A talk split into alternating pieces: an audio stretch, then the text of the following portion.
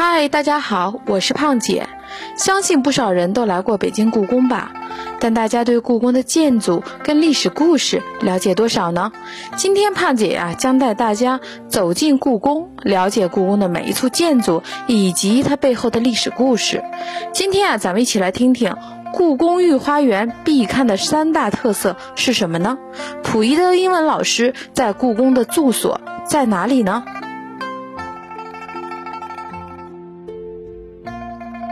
好多人来了御花园呀，第一感觉就是太小了，再有就是觉得跟电视剧里有差别。下面我来给大家总结一下御花园的三大特色看点，其一。建筑布局对称而不呆板，舒展而不零散，以千安殿为中心，两边均衡的布置各式建筑近二十座，无论是依墙而建还是亭台独立，均临轮别致，疏密合度。其中以福碧亭和陈瑞亭、万春亭和千秋亭最具特色。两对亭子东西对称排列，福碧和陈瑞为横跨于水池之上的方亭，朝南一侧伸出抱下；万春亭和千秋亭为上圆下方，四面出抱下。组成十字形平面的多角亭，体现了天圆地方的传统观念。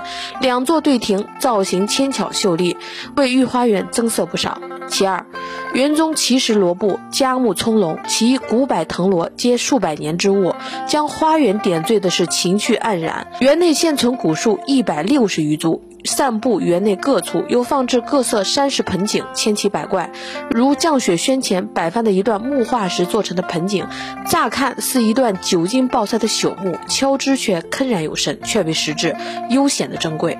其三。彩石路面古朴别致，园内甬路均以不同颜色的卵石精心铺砌而成，组成九百余幅不同的图案，有人物、花卉、景物、戏剧、典故等，沿路观赏妙趣无穷。以上总结啊，仅供大家参考，说的不到的地方啊，欢迎咱家各位老铁啊评论补充。降雪轩呀，位于御花园东南角；养信宅位于御花园西南角，后一宫墙，坐东面西，其建筑平面为凸字形。两宅遥遥相对，造型高低不同，对称却不呆板。降雪轩的门窗装饰均为楠木雕刻，不加油饰，柱、框、梁、坊皆是斑竹纹彩画，朴实淡雅。穿棂雕有万寿无疆花纹。乾隆皇帝啊，常到降雪轩吟诗作赋。当时降雪轩前有五株海棠树，每当花瓣飘落时，宛如红色的雪花纷纷降下一般，谁将此轩名为降降雪轩。乾隆皇帝曾有“降雪百年轩，五株至晋园”的诗句。轩前的琉璃花坛颇为精致，坛内叠石为山，再有牡丹等名贵花木。花坛里有一处极为罕见的太平花，是晚清时西太后命人从河南移来栽种于此处的。坛前竖立一远古木质化石柱，也十分珍奇，上刻乾隆帝御题诗句。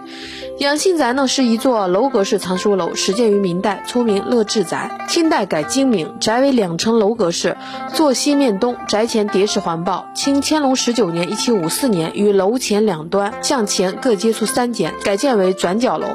建筑平面随呈 O 字形，与花园东面的降雪轩正凹凸相应。今嘉庆、道光两帝常临此宅。末代皇帝溥仪退位以后，曾将他的英文老师庄士敦安排在此居住。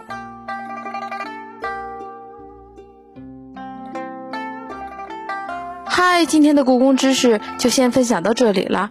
喜欢的朋友们可关注胖姐，下回咱们继续分享故宫御花园内象征春夏秋冬的亭子有什么特点呢？故宫御花园内的东路建筑都有哪些呢？